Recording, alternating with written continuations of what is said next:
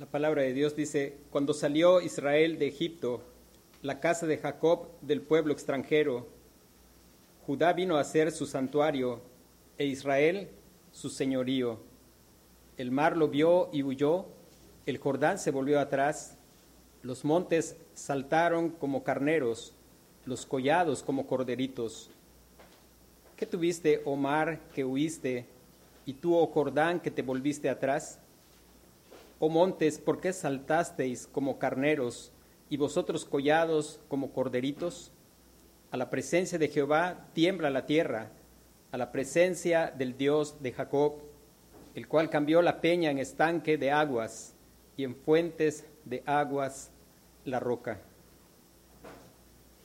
Quisiera que meditáramos este salmo sobre el tema una gran liberación, una gran liberación. Nosotros hemos nacido, espero que todos los que estamos aquí, Dios nos ha hecho ver la forma en que nacimos y nacimos necesitados de libertad porque nacimos pecadores. Nosotros nacimos pecadores y no es que somos pecadores porque pecamos, sino porque somos pecadores es que nosotros pecamos y pecamos desde nuestra más tierna edad, pecamos. He mencionado algunas veces cómo un bebé puede mentir sin siquiera haber aprendido una sola palabra del idioma en el cual nació. Él puede mentir, puede manipular a sus padres y nacemos en, en esclavitud. Este salmo está haciéndonos mención de las obras maravillosas. De hecho, en sus Biblias dice las maravillas del Éxodo, las maravillas del Éxodo. Empieza este salmo mostrándonos acerca de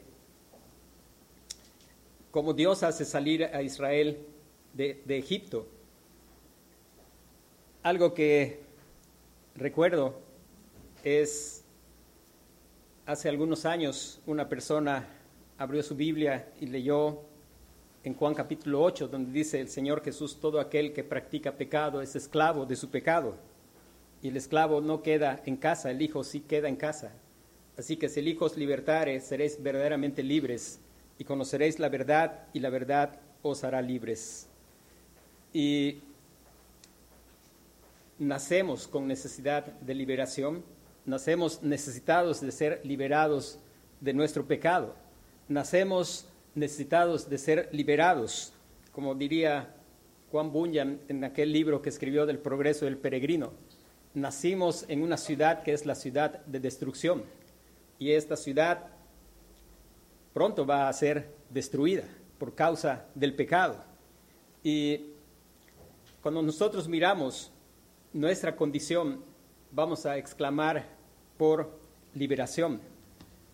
Es hermoso el poder mirar que el miércoles estábamos meditando el Salmo 111 que dice que el Señor ha hecho memorables sus maravillas, las ha hecho para recordar. Si nosotros ya hemos sido liberados, pues es bueno que volvamos a recordar esa liberación, porque es la obra más memorable del Señor, la obra de liberación que Él ha hecho para su pueblo. Y hay algunas cosas que el pasaje nos enseña acerca de esta liberación. La primera es, ¿quién es el objeto de la liberación que se describe en este pasaje?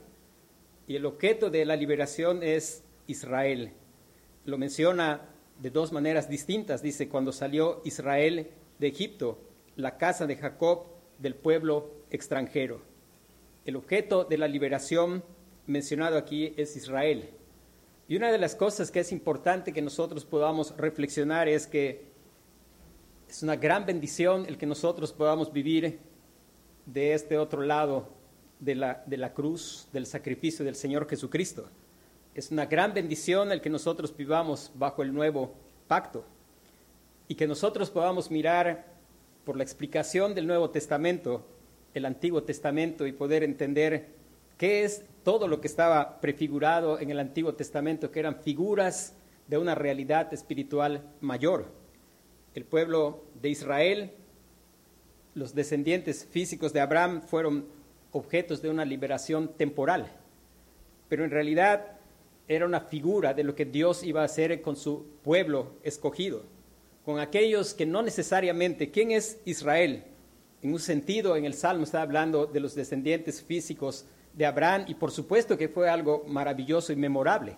De hecho, está el cántico de Moisés donde se canta el hecho de que el Señor dividió el mar y el pueblo pasó en seco y los hechos portentosos de liberación del Señor.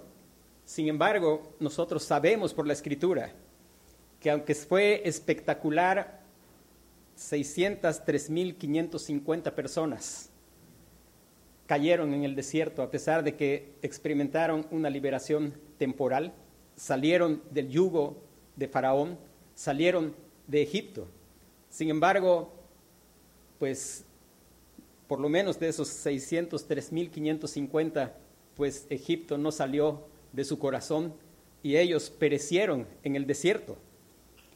Ahora, ¿quién es realmente Israel?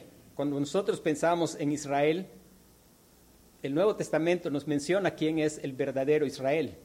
El verdadero Israel no son los que son descendientes físicos de Abraham. El verdadero Israel es aquellos que tienen la fe de Abraham, aquellos que le han creído a Dios y les ha sido contados por justicia. Ellos son el verdadero Israel. El objeto de la liberación, de una gran liberación aún mayor que aquella liberación en la que Dios utilizó a Moisés como su vocero para dirigir al pueblo y para hacer frente a Faraón como un tipo del Señor Jesucristo. Moisés es una persona, una figura, una sombra del verdadero Moisés. Nosotros, por la gracia de Dios, tenemos un gran Moisés verdadero, el Señor Jesucristo. Ese Israel es conformado por la descendencia, la simiente de la mujer, la simiente de Abraham. Pablo dice, no fue tu simiente, sino la simiente, la cual simiente es Cristo. Y aquellos que están en Cristo. Esto es figura de algo mucho más grande.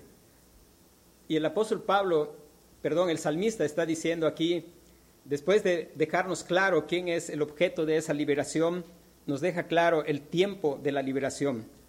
Dice, cuando salió Israel de Egipto. Y él está marcando un tiempo.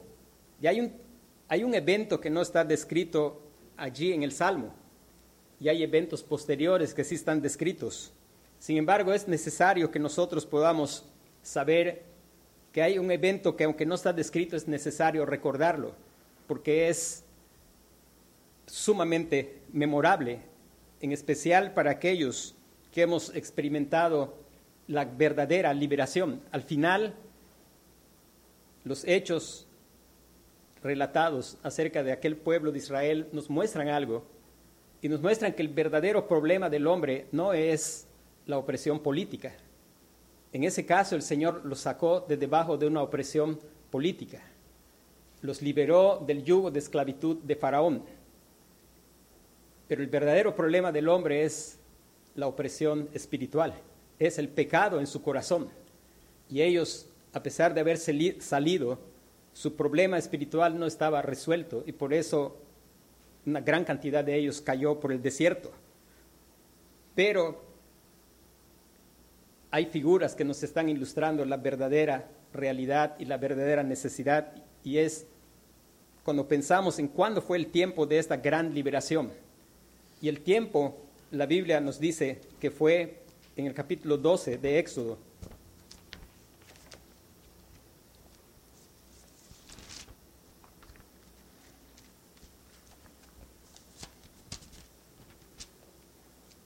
No lo vamos a, leer todo, pero léalo en su casa, porque las obras memorables de Dios son para recordar. De pronto somos distraídos porque empezamos a recordar nuestras obras o empezamos a recordar las obras de alguien que ha hecho algo mal contra nosotros. Hermano, las obras hechas para recordar son las de Dios y que las podamos recordar y ver lo que verdaderamente está allí lo que describe el capítulo 12 es una sombra, es una figura de una realidad sumamente mayor que yo espero que por la gracia de Dios nosotros podemos hoy recordar y si usted no la puede recordar, que la pueda experimentar hoy por primera vez. Recordando un poco, Dios había llamado a Moisés para enfrentar a Faraón pidiéndole que dejara ir libre a su pueblo para que le sirviera en el desierto. El Señor hizo hechos portentosos. Faraón se asustaba y después decía, pues pídele al Señor que se calme la plaga. Y cuando el susto pasaba, Faraón endurecía su corazón y decía, pues no los voy a dejar ir. Y así estuvo ocurriendo hasta que cuando se dio la liberación. Y la liberación se dio cuando el Señor mandó al pueblo de Israel que ellos tenían que elegir un cordero sin defecto de un año. Y ese cordero lo iban a sacrificar e iban a marcar el dintel de la casa o el cerramiento y los postes con la sangre de un cordero. Y Dios iba a hacer distinción entre su pueblo y aquellos que no eran su pueblo. Y su pueblo iba a estar caracterizado porque su pueblo cree a Dios. Y su pueblo creyó a Dios la muerte de los primogénitos era un símbolo de lo que merecemos, no solo los primogénitos, sino la totalidad de la humanidad. El hecho de que Dios ejecute venganza por causa del verdadero problema, que es nuestro pecado. Y Dios mandó esto al pueblo y el pueblo dijo varias cosas que están apuntando a nuestro gran libertador, aquel que dice que si Él te hace libre, vas a ser verdaderamente libre. Por ejemplo, el Señor dijo que ese cordero había que cocinarlo no sancochado, sino al fuego. Y eso habla del fuego de juicio que vendría sobre el verdadero cordero, sobre aquel que es nuestra Pascua. Su sangre la iba a ver el vengador, iba a pasar por alto esa casa. Y el pueblo de Israel obedeció lo que Dios creyó a Dios y Dios envió a su ángel y ocurrió el éxodo porque los egipcios empezaron a decir, sácalos porque nos vamos a morir todos. Y fueron expulsados de, Egipto prácticamente. Y hermanos, Egipto es una figura de la esclavitud del pecado, es una figura del mundo, es una figura de la ciudad de destrucción de donde Dios saca a su pueblo. No hay gran liberación sin el Cordero de Dios que quita el pecado del mundo. No hay gran liberación sin el gran libertador que resuelve el problema real de nuestros corazones. Ellos experimentaron una salvación temporal y política. Sin embargo, se mantuvieron rebeldes contra Dios. Pero eso es una figura de nuestro verdadero problema, que es nuestro pecado. Hemos nacido pecadores y cualquiera de nosotros. Yo puedo recordar tiempos en los cuales vivir en esclavitud de algo que de pronto eres consciente que está mal y dices, no lo vuelvo a hacer, y tardas más en decir que no lo vas a volver a hacer cuando otra vez lo estás haciendo. Y te vuelves a proponer muchas veces no volver a hacer y sigues haciendo porque eres esclavo. Y el Señor, el tiempo de la liberación es cuando hubo propiciación por el pecado, cuando el pueblo creyó a Dios y sacrificaron ese cordero que era una sombra del Señor Jesucristo. No se iba a cocinar sancochado, sino al fuego. No se iba a quebrar ni un hueso porque era una referencia a que el Señor Jesucristo tampoco se le iba a romper ninguno de sus huesos. Y hermanos, el verdadero, la verdadera liberación mucho más grande que la que ocurrió en aquel tiempo es aquella que han experimentado aquellos que han entendido que solo Cristo puede dar libertad, aquellos que han confiado en la obra del Señor Jesucristo, aquellos que han lavado sus ropas en la sangre del Cordero, aquellos que están confiando en que no puedo ser libre a menos que Él me haga libre, aquellos que están confiando en el Señor Jesucristo, que han recibido fe del Señor Jesucristo. Dice después cuando habla del tiempo, después de hablar del tiempo, nos habla de los resultados. Dice el versículo 2, Judá vino a ser su santuario e Israel su señorío. Judá vino a ser su santuario e Israel su señorío. Hermanos, qué bendición de veras que nosotros tenemos de estar de este lado. A veces, a veces solemos pensar que nos hubiera gustado estar en otro tiempo. A veces pensamos que ellos tuvieron más privilegios. La verdad es que somos tan privilegiados y al estar de este lado donde hay más luz, somos más privilegiados.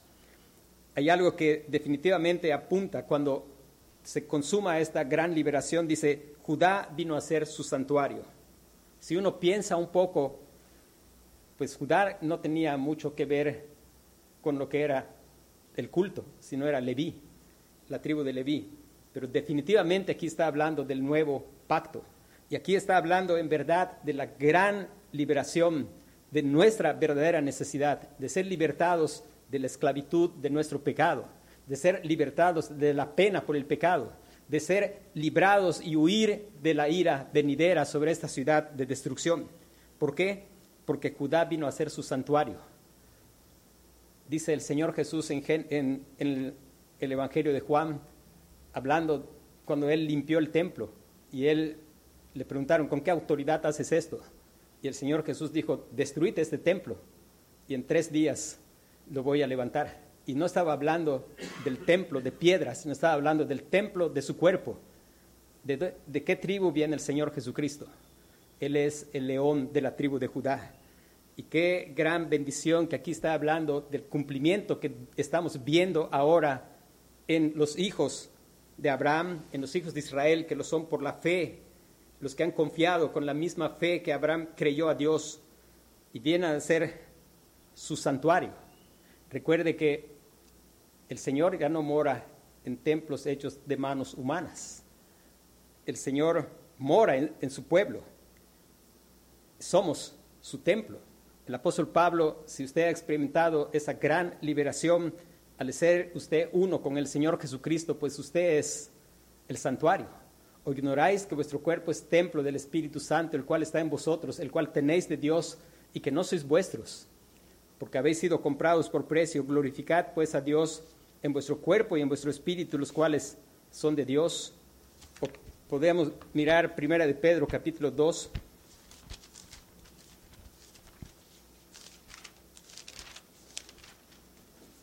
Versículo 4 al 8, que dice, acercaos a él piedra viva, desechada ciertamente por los hombres, mas para Dios escogida y preciosa.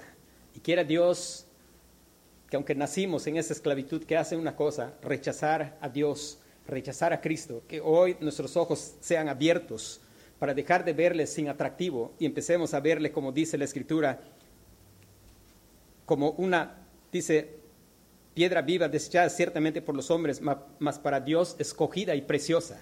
Que empecemos a ver a Cristo como lo que es, una piedra preciosa, y dice, vosotros también, como piedras vivas, sed edificados como casa espiritual y sacerdocio santo, para ofrecer sacrificios espirituales aceptables a Dios por medio de Jesucristo.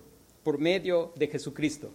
Y hermanos, es por causa de la unión con Cristo, es por causa de haber confiado en la sangre del Cordero, es por causa de que nuestras ropas se hayan lavado con la sangre del Cordero, es por causa de ese sacrificio con el cual hizo perfectos para siempre a los santificados, que en el nuevo pacto podemos venir a ser santuario del Señor. Y dice, e Israel su señorío, Israel su señorío.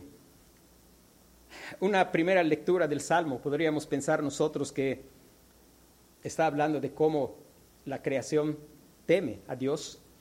Alguien ha dicho que pues la criatura con mayor responsabilidad en cuanto a temer a Dios reverentemente y mostrar el carácter de Dios somos nosotros.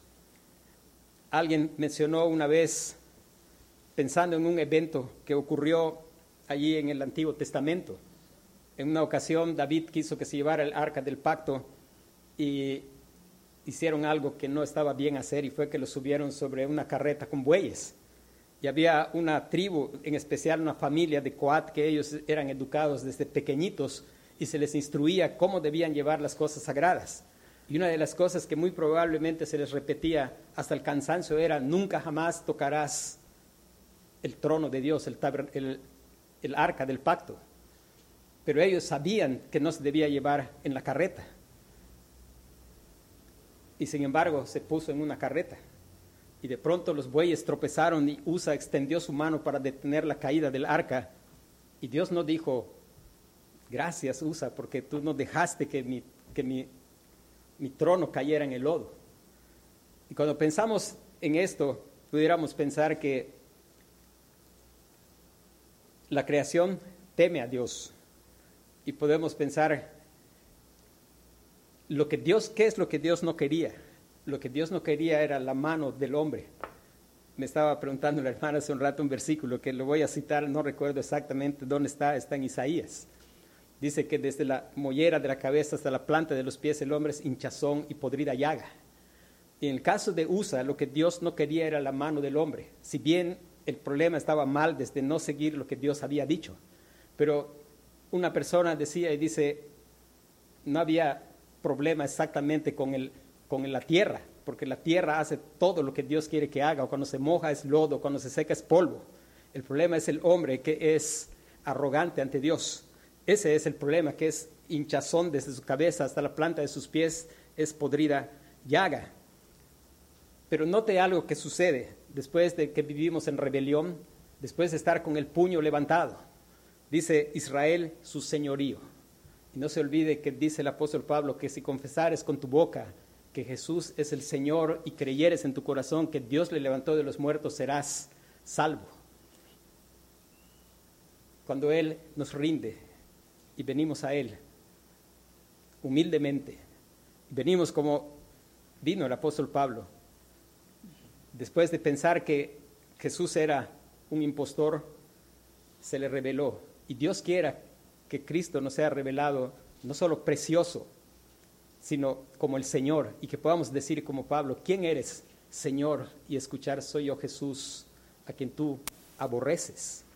Y poder experimentar el conocimiento del Señor, el poder recibir del Señor esa fe, de confiar en el Señor Jesucristo. Israel, su señorío. Beneficios. ¿Cuáles son los beneficios de esa gran liberación? Dice el versículo 3, el mar lo vio y huyó. El mar lo vio y huyó, el Jordán se volvió atrás. Y hermanos, si ya hemos sido libertados, sin embargo el Señor nos ha sacado de la esclavitud de nuestro pecado, de la maldición por el pecado, de la condenación por el pecado. Pero el recorrido en el desierto también es una figura de lo que Dios está haciendo con nosotros. Él está guiándonos en medio de un desierto. Él está haciendo una obra en nuestros corazones en medio del desierto. Y en medio del desierto hay algo que va a ocurrir siempre. Y es, el Señor Jesús dijo a su pueblo, en el mundo tendréis aflicciones. Y el mundo es un mundo de aflicciones. Tanto si eres creyente como si no eres creyente, pues vas a estar afligido. Pero qué bendición es para los creyentes saber que por causa del sufrimiento de Cristo, nuestros sufrimientos tienen sentido. Dios está obrando a través del sufrimiento. Nosotros podemos crecer en conocerle de maneras que no le conoceríamos si no hubieran esas situaciones difíciles en nuestra vida. Y una de las cosas que es importante es, dice, el mar lo vio y huyó. El mar es una figura de conflicto. Y venía el primer conflicto. Y si bien estaba el mar allí, pero el conflicto era que Faraón venía pensando comérselos. Y nosotros vamos a enfrentar una vida de conflicto y va a terminar uno y probablemente va a empezar otro.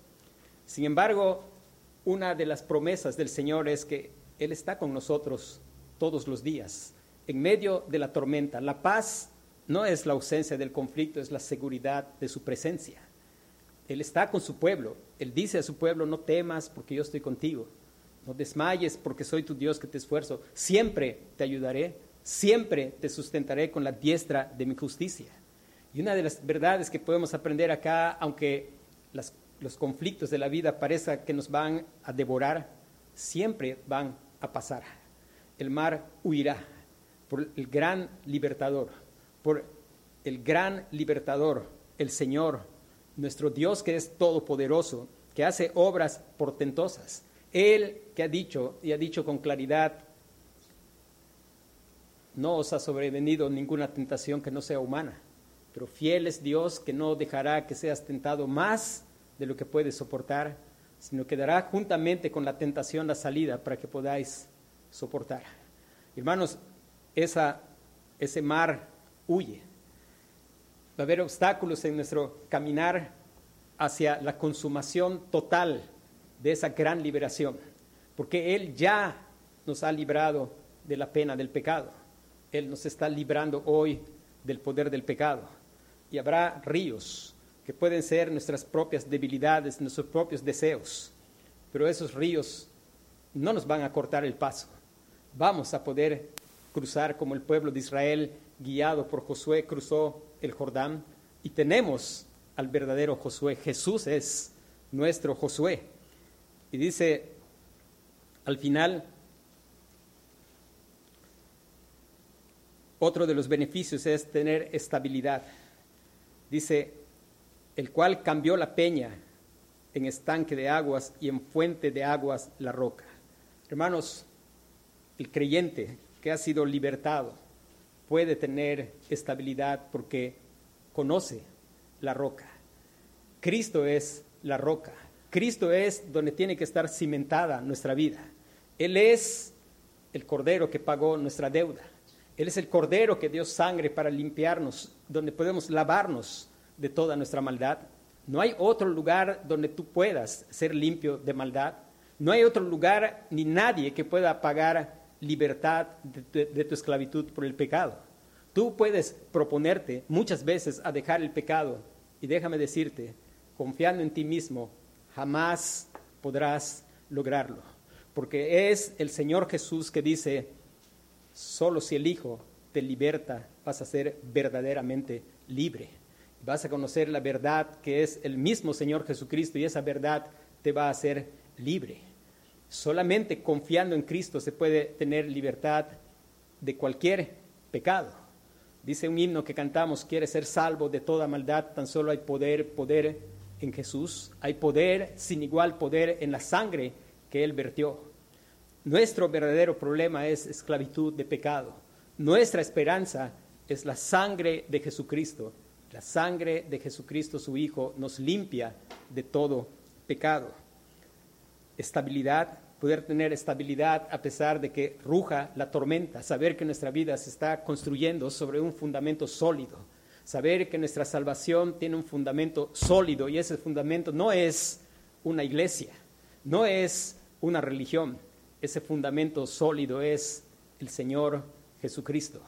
Pero no solo el beneficio no solo es estabilidad, sino satisfacción en el alma, porque allá en el desierto ellos tuvieron sed y se quejaron con Dios y murmuraron. Sin embargo, el Señor mandó a Moisés que hablase a la peña y golpease la peña y brotaron aguas.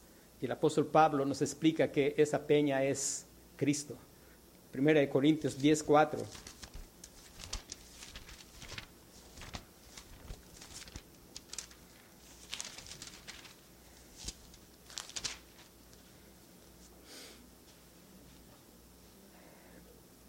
Desde el versículo 1. Dice, porque no quiero, hermanos, que ignoréis que vuestros padres todos estuvieron bajo la nube y todos pasaron el mar, y todos en Moisés fueron bautizados en la nube y en el mar, y todos comieron el mismo alimento espiritual, y todos bebieron la misma bebida espiritual, porque bebían de la roca espiritual que los seguía, y la roca era Cristo.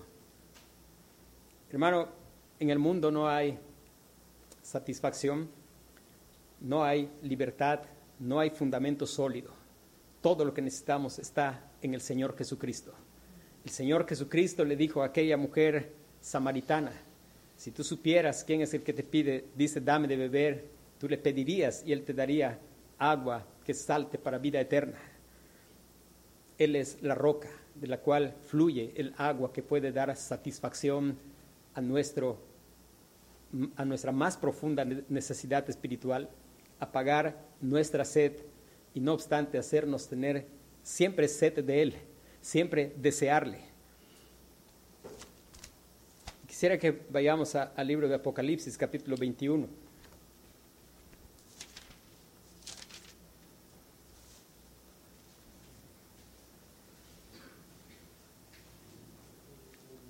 Hermano, es solo por la obra del Señor Jesucristo y es solo por confiar en el Señor Jesucristo y es solo porque Él haya limpiado nuestros pecados con su sangre. Es solo porque Él se nos haya revelado como precioso, como una piedra de cimiento, una piedra preciosa, que nosotros podemos tener el cumplimiento pleno de lo que dice el Salmo, que nosotros lo encontramos en Apocalipsis 21. Dice, vi un cielo nuevo y una tierra nueva, porque el primer cielo y la primera tierra pasaron. Y note que dice, el mar ya no existía más. Es una figura del conflicto, el conflicto entre personas, entre naciones. Y no había lugar para el mar, no existía más. Dice, y yo Juan vi la santa ciudad, la nueva Jerusalén, descender del cielo de Dios, dispuesto como una esposa ataviada para su marido. Y una gran voz del cielo que decía, He aquí el tabernáculo de Dios con los hombres, Judá, el santuario de Dios. Dice, y Él morará con ellos y ellos serán su pueblo, y Dios mismo estará con ellos como su Dios. Enjugará Dios toda lágrima de los ojos de ellos, y ya no habrá muerte, ni habrá más llanto, ni clamor, ni dolor, porque las primeras cosas pasaron. El que estaba sentado en el trono dijo, He aquí, yo hago nuevas todas las cosas. Y me dijo, escribe porque estas palabras son fieles y verdaderas. Y me dijo, hecho está, yo soy el alfa y el omega, el principio y el fin, el que tuviere sed, el que tuviere sed, el agua de la roca, la roca es el Señor Jesucristo. Dice, el que tuviere sed, yo le daré gratuitamente de la fuente del agua de la vida. El que venciere heredará todas las cosas, y yo seré su Dios y él será mi hijo. Pero los cobardes e incrédulos, los abominables y homicidas, los fornicarios y hechiceros, los idólatras y todos los mentirosos tendrán su parte en el lago que arde con fuego y azufre, que es la muerte segunda. Y mi pregunta es, ¿ha ocurrido en tu vida una gloriosa liberación? ¿Estás seguro de que has sido libertado del pecado, de la ira por el pecado? ¿Que has huido de la ciudad de destrucción como el pueblo salió de Egipto? Eso solo es posible si Dios te da ojos de fe para ver al Señor Jesucristo. ¿Qué tal está apareciendo Cristo a ti? ¿Aún sigues con tu puño levantado, viéndole sin atractivo para desearle? Clamar al Señor para que le puedas ver como dice Pedro, como dice el pasaje que predicó el pastor José Zul, como, no como alguien sin atractivo, sino para que le veamos como admirable consejero, Dios fuerte, Padre eterno, príncipe de paz, para que le veamos como una roca preciosa, una roca escogida, una, el lugar que puede dar seguridad. ¿En qué estás buscando fundar la seguridad de tu vida? ¿En tu religión, en tus fuerzas, en tus capacidades económicas? ¿O estás descansando únicamente en el Señor Jesucristo? En el día de la ira, nada va a servir sino solamente que estés refugiado en el Señor Jesucristo, que Él sea tu refugio, que sea el cimiento de tu vida. Nada va a servir a menos que estés limpio con la sangre del Cordero. Y hermanos, esto llena de esperanza, el saber que puedes experimentar los que hemos experimentado, no nos cansemos de memorar, de recordar esta obra memorable. Recuérdala que el Señor nos ayude. La vida es difícil, pero la vida no es para que nos pasemos recordando ni nuestras obras, ni las obras de otras personas contra nosotros. La vida es para que hagas memorable, si has experimentado libertad, esa gran libertad del gran libertador, nuestro Señor Jesucristo, si Él te ha comprado con su sangre, recuerda siempre eso. Recuerda que tu mente pueda estar siempre deleitándose y que tu alma esté satisfecha en la fuente del agua de la vida.